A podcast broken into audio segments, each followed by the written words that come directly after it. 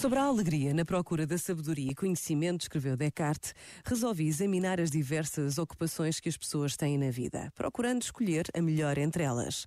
E sem desejar dizer algo a respeito delas, concluí que não poderia fazer nada melhor do que continuar naquela que encontrei para mim, ou seja, ocupando toda a minha vida no cultivo da razão e na busca do conhecimento da verdade, seguindo o método que prescrevi a mim mesmo. Eu senti o contentamento tão profundo desde que comecei a usar usar esse método que não acreditava que alguém pudesse obter algo mais doce ou mais inocente nesta vida. Este momento está disponível em podcast no site e na app.